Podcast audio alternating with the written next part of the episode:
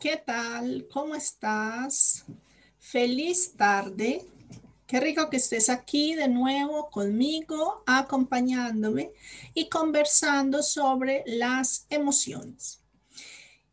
Las emociones son una de mis pasiones y la pasión hace parte de los, de los estados de ánimo eh, que nos acompañan porque es lo que nos permite, es lo que nos lleva a poder habitar este mundo en el que coexistimos y compartimos. Hola Gloria, hola Nina, bienvenidas, creo que están aquí acompañándome hoy para que conversemos sobre el amor como emoción básica.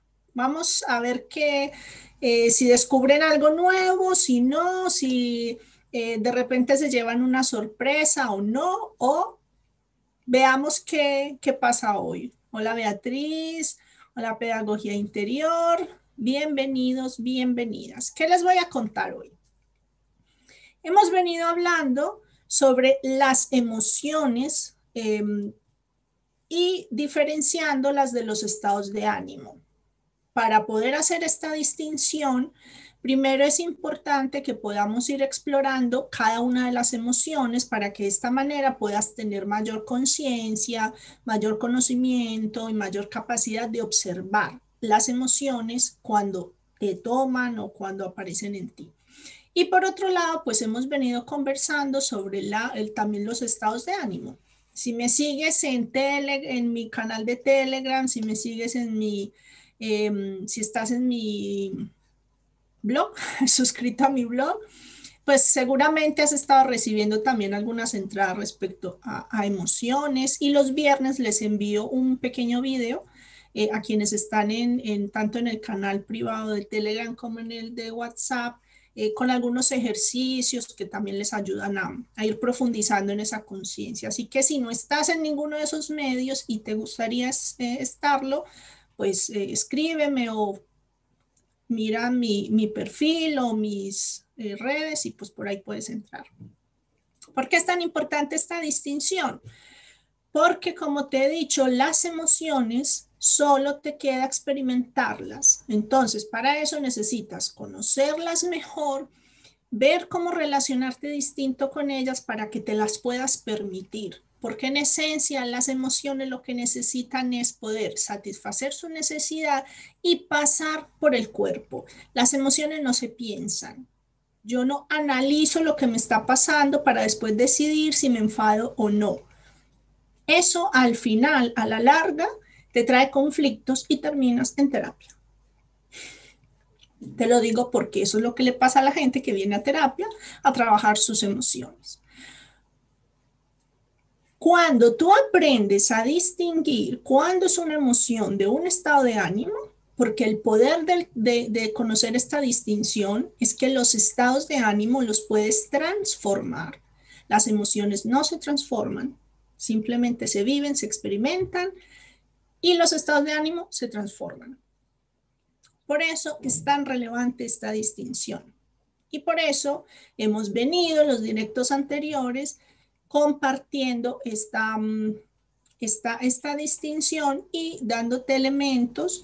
De repente algunos ya los conocías, otros eran nuevos para ti, otros pues eh, descubres algún elemento particular que te ayuda a tener mayor conciencia de tu mundo emocional. Hoy vamos a hablar del amor como emoción.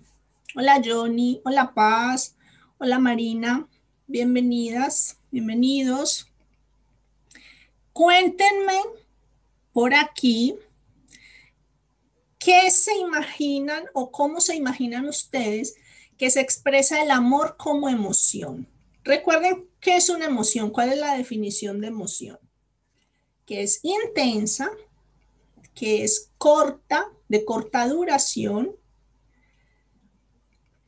que es que tiene una respuesta fisiológica, que tiene una postura corporal, que tiene una expresión facial que la hace distinta a cualquier otra emoción. Si no cumple todas esas condiciones, no es una emoción básica, ¿no? Todas las otras eh, emociones que hemos ido viendo, pues cumplen estas, estas condiciones, estas características. ¿Qué pasa con el amor? Si bien el amor em, no cumple del todo algunas de estas características, Susana Bloch, que es desde donde yo les hablo de las emociones, porque también les he dicho que hay distintos enfoques. Em, que hay distintos teóricos, que hay distintos investigadores que se han enfocado en, explorar las emociones, no todos están de acuerdo ni, opinan lo mismo ni piensan lo mismo. ¿Por qué? Porque es algo tan complejo. O sea, eh, los investigadores pueden analizar el comportamiento porque lo ven y pueden más o menos llegar a unas conclusiones similares, pues porque pueden observar unos comportamientos similares. Con las emociones es muy complejo porque es un procesamiento interno. O sea, la emoción no se ve, se ve su expresión, se ve su comportamiento, se ve la conducta asociada, se ve los efectos, pero no se ve la emoción. Entonces, por esto encontramos distintos enfoques. Susana Bloch, después de más de 30 años de, investigar las emociones a nivel de laboratorio, o sea, la psicofisiología de la emoción, lo que le pasa al cuerpo, lo que le pasa al cerebro, lo que pasa en la química eh, del organismo con cada una de las emociones, llegó a la conclusión de que, la de que el amor no es una emoción en sí misma como las demás. Sin embargo, sí cumple algunas de sus condiciones. Por ejemplo, que está presente en todas las culturas del mundo.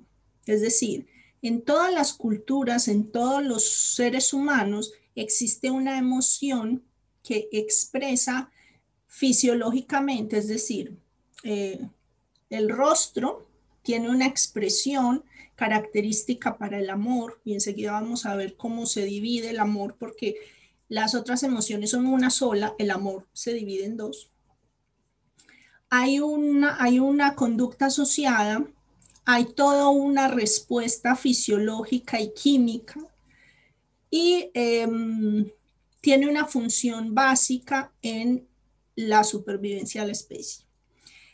Entonces, ¿cuál es la función? Porque yo siempre les hablo de cuál es la función de cada emoción. La función del amor es la protección. Esa es la función del amor. La fisiológicamente, por decirlo así, eh, la emoción, la respuesta fisiológica y, y biológica del amor está asociada a qué? A la reproducción y a la protección de la descendencia. ¿Por qué? Porque si no hay reproducción y si no hay protección de la descendencia, no hay eh, supervivencia y permanencia de la especie. Además, que está vinculada con la filiación y la convivencia. ¿Qué significa esto? Que los seres humanos necesitamos vivir en comunidad, necesitamos vivir en grupos, en tribus, en clanes, en ciudades, lo que sea. Y lo que permite que eso suceda es esa, esa emoción, Ahora bien, en nuestra cultura, em, la procreación, ah, bueno, antes de esto, el amor para Susana Bloch como emoción básica, porque no estamos hablando de enamoramiento. Como hemos leído tantos libros, tanta literatura romántica, hemos visto tantas películas, tantas comedias románticas, nos parece que sabemos mucho sobre el amor. Sin embargo, eso que vemos en los libros o que vemos en las películas no es exactamente el amor como emoción básica. Lo que vemos en los libros y en las películas es el enamoramiento, el apego, el vínculo, que es más bien una consecuencia de la emoción, pero no es la emoción como tal. Entonces, realmente lo que nos hace sufrir no es la emoción del amor, sino cómo nosotros, o sea, lo que pasa a partir de esa, de esa emoción. eh, el estado de ánimo en el que entramos eh, a partir de esa emoción, las interpretaciones que tenemos a partir de esa emoción, los aprendizajes que tenemos respecto a cómo debería experimentarse esa emoción. Así como nos han dicho que mm, los niños buenos no pegan, entonces tenemos problemas para expresar la ira, pues también tenemos unas creencias asociadas a cómo debe ser la expresión de esta emoción. Susana Bloch divide la emoción del amor en amor erótico o romántico y amor tierno.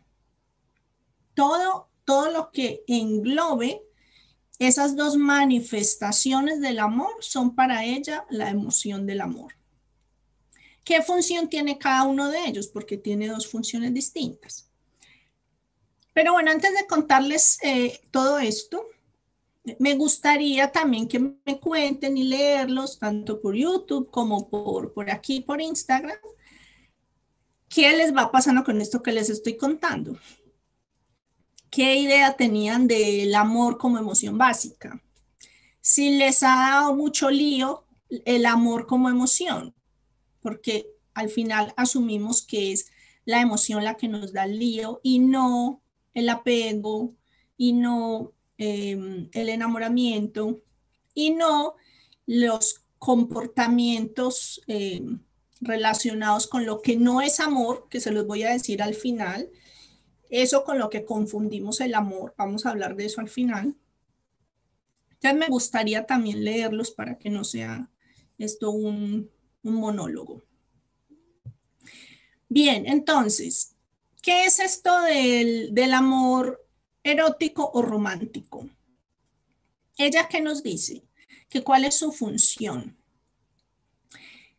Si bien en nuestra cultura, y desde hace pues, muchas generaciones en distintas culturas y de distinto modo, la procreación, la sexualidad y el, el pues, y, el, y el erotismo se han dividido o no necesariamente tienen que ir juntos, la excitación sexual, la, mm, la respuesta fisiológica que se provoca vinculado a la procreación, al, al, erotismo o a la sexualidad, sigue cumpliendo la misma función y es una función de placer y bienestar. Ese placer y ese bienestar que se provocan en el organismo estimulan el sistema nervioso parasimpático. Para no hacerlo tan largo, le podemos decir estimulan a Paco, parasimpático tónico.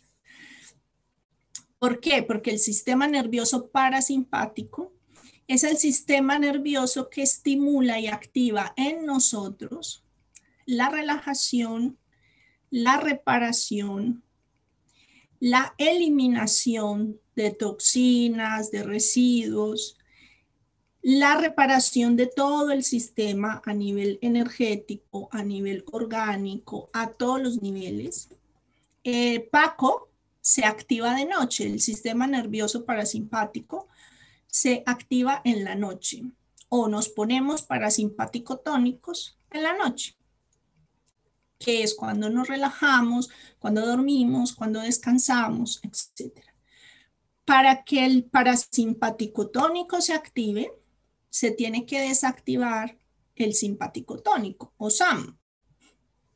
Cuando Sam se va a dormir, Paco se activa. Cuando el simpático tónico eh, se desactiva, el parasimpático tónico se activa. Sin embargo, en las condiciones de vida actuales, muchas veces ese sistema nervioso simpático tónico no se desactiva en la noche. Entonces, Paco no se puede despertar. El, el parasimpático tónico no se puede despertar. Lo que hace la estimulación y la excitación que se siente con el amor erótico o el amor eh, romántico es estimular ese sistema nervioso parasimpático tónico. Es decir, nos ayuda esa estimulación, esa sensación que tenemos de, estimulación, de placer, de, de relajación, lo que permite es equilibrar el sistema nervioso. Por eso las personas que están así eh, súper enamoradas, así al inicio, no sé cuánto, no les duele nada, están perfectamente, se les acaban todos los problemas, parecen que flotan, no se cansan, se les curan todos los males, etc. ¿Y esto por qué sucede? Porque ese simpático, ese parasimpático tónico está muy estimulado por toda esa respuesta neuronal, por toda esa respuesta química de nuestro cerebro eh, ante el romanticismo y, toda esa respuesta erótica. Así que les tengo esa mala noticia. El amor es un asunto de neuronas, no es nada romántico. Tiene que ver con lo que pasa en tu cerebro. Del otro lado está el amor tierno. ¿Y qué pasa con el amor tierno o cuál es la función del amor tierno? El amor tierno tiene el propósito, la función o la, la condición de ser, de provocar en la persona que lo experimenta calma, tranquilidad y conexión. Por eso, las, las mamás, los papás, los cuidadores de los bebés, por ejemplo, tienen paciencia en general. O sea, es como lo, natural que sucede. Ya después vienen las condiciones del ambiente, vienen las condiciones de la persona, o sea, viene todo lo que pueda alterar esa respuesta. Asimismo, como cuando tú necesitas defenderte, lo obvio es que sientas ira para poder defenderte. Cuando el ambiente no te lo permite, cuando la situación no te lo permite, cuando algo lo impide, pues no te defiendes y no cumple esa función la ira. Con el amor sucede, igual. Es con el amor tierno, o sea, es esa sensación de tranquilidad, de calma, de fraternidad que invade todo el cuerpo y que permite a la persona estar disponible para cuidar. Lo pone en ese estado de bienestar, de tranquilidad, de calma, de conexión que le permite cuidar del otro. Y en este caso es cuidar de las crías o cuidar de cualquier persona o cualquier ser que se encuentre vulnerable. Porque no solo podemos pues amar un, hijo, también pues se aman las mascotas o los sobrinos o, cualquier niño que esté suficiente tiempo a nuestro lado y que sea pues nuestra responsabilidad. La respuesta normal y natural es de cuidado. Y esa respuesta, ¿por qué se da? Porque en tu cerebro hay toda una reacción química provocada por esta emoción, que es la del amor tierno, que te lleva a cuidar. Esto no es eh, o sea, este, esto es el resultado de muchos años de medición, de observación, de, de ver cómo responde el cerebro de cada persona. Que en ocasiones esa respuesta de cuidar de los papás falla, sí, igual como puede fallar la ira, como puede fallar el miedo. Más que fallar, es que no se puede llevar a cabo la necesidad, no se permite eh, eh, satisfacer la necesidad. Porque si no es por esa respuesta química que aparece, díganme cómo se explica que un papá o una mamá tenga la paciencia y la voluntad de levantarse a las 3, 4 de la mañana porque el bebé está llorando. O sea, nadie dice, bien, maravilloso, son las 4 de la mañana, estoy cansadísimo, fundido, agotado y me voy a levantar otra vez. No, sin embargo, lo hace. Y no lo piensa demasiado, lo hace, ¿no? En condiciones normales, es decir, en condiciones en las que la emoción puede cumplir esa función. Ahora bien, em, ¿qué no es amor? porque lo dije al principio, o sea, el vínculo que tienes con tu pareja, con tu marido, con tu mujer, con tu amante, no es amor, es enamoramiento, es apego, es vínculo, es costumbre, tiene muchos, muchos otros matices. Ahora bien, pensemos otra cosa. ¿Cuántas veces eh, asumimos que determinadas conductas son por amor? Como les dije al inicio, hemos visto esa palabra o ese, ese, esa, ese, tipo, ese tipo de relación o de respuesta ante otra persona en tantas ocasiones, eh, de tantos modos, en tantos libros, que nos parece que eso es, ¿no?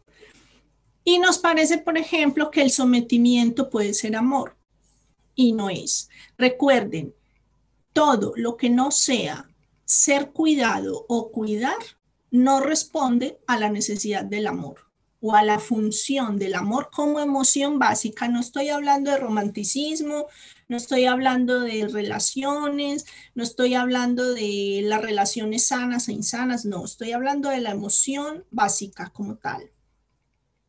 Y la confundimos con relaciones tóxicas.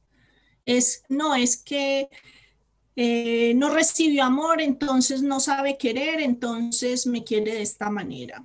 Ahí el amor no está de por medio, ahí hay otra cosa y lo que hay es un problema.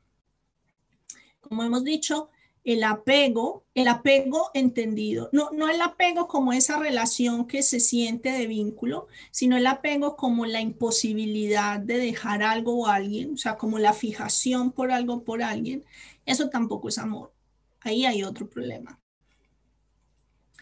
Eh, las relaciones de, mm, de sometimiento, como decía antes, tampoco tienen que ver con la emoción del amor. O sea, eso tiene que ver más con el miedo o con otras emociones y también las confundimos y decimos, no, es que es por amor.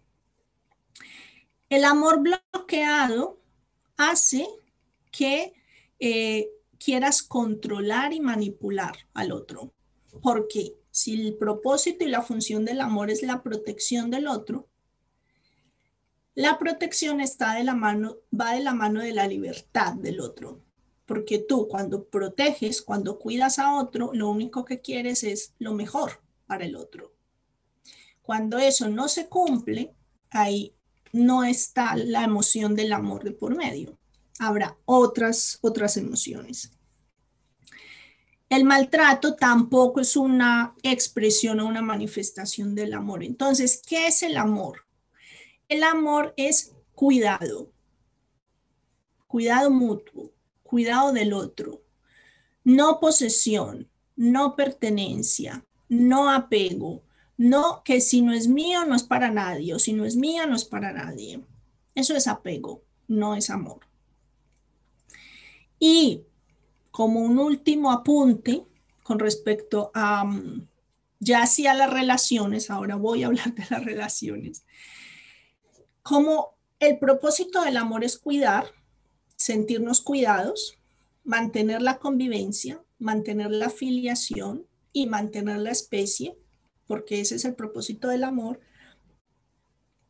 Algo que puedes hacer para mejorar tu manera de expresar tu amor es conocer el lenguaje del amor del otro sea tu pareja, sea tu hermano, sea tus padres, sea tus amigos, todos tenemos un lenguaje particular de amor. En este momento se me escapa el nombre, se los dejaré en, los detalles del video, de un terapeuta de parejas norteamericano que creó una propuesta de eh, los lenguajes del amor. Él lo creó para parejas y yo he observado que sirve para cualquier persona, porque en las relaciones con los amigos, con los familiares, etcétera, pues funciona igual. Cualquier relación de convivencia que tú quieras cuidar, puedes aplicar esto de los lenguajes del amor. Hay, él dice que hay cinco lenguajes básicos y que cada persona tiene un lenguaje particular de sentirse amada y de expresar amor. Les, como les digo, esto no tiene que ver con la emoción básica como tal, pero ya que estamos hablando del amor, les, les ayuda. En mi página web tienen un test libre, gratis, que pueden eh, resolver para identificar cuál de esos cinco es su lenguaje de amor.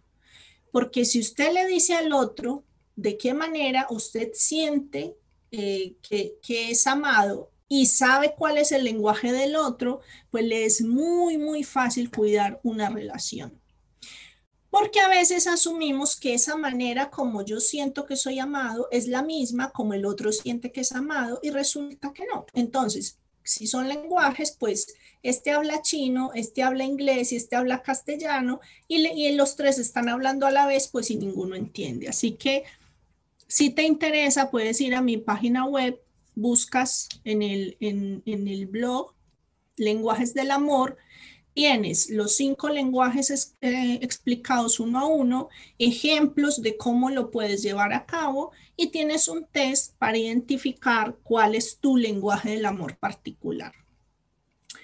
Y también tienes en mi página web eh, algunas entradas eh, sobre relaciones tóxicas y parejas tóxicas, porque habitualmente confundimos amor con relaciones bastante tóxicas.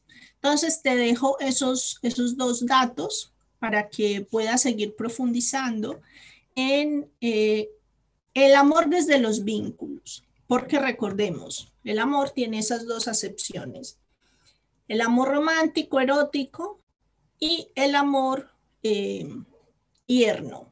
que es el que sentimos hacia nuestros amigos, hacia las plantas, también hacia las mascotas, hacia cualquier persona que esté a nuestro alrededor, porque al final cuando queremos a alguien lo cuidamos. Nos importa que esté bien, nos preocupamos por él, hacemos lo posible para protegerlo de muchas maneras, ¿no? Mientras que el amor e-, erótico y romántico pues está más vinculado a determinada persona o personas. Y recuerden que ambos desencadenan una respuesta neuronal, química, que no tiene que ver con flores y romanticismo, que está muy bien, pero que mucha, en muchas ocasiones nos enredamos con esto de, con esta emoción básica. Por eso Susana Bloch decía que era tan complejo eh, nombrarla como emoción básica como tal, porque no no es como la, o sea, no es como la ira, no es como el miedo, no es como la tristeza que llega, aparece, irrumpe, o sea, está ahí con toda su fuerza y después se va. El amor se mueve distinto. Antes de contarte qué vamos a hacer en el siguiente directo y de qué vamos a hablar, me gustaría saber eh, qué te llevas, qué descubriste, qué te llamó la atención, qué te gustó. Me gustaría que me cuentes, tanto por aquí como por YouTube, para eh, de esa manera, pues yo poder seguir eh, revisando lo que hago, viendo lo que te sirve, lo que te sirve menos, lo que te ayuda, para seguirlo compartiendo contigo.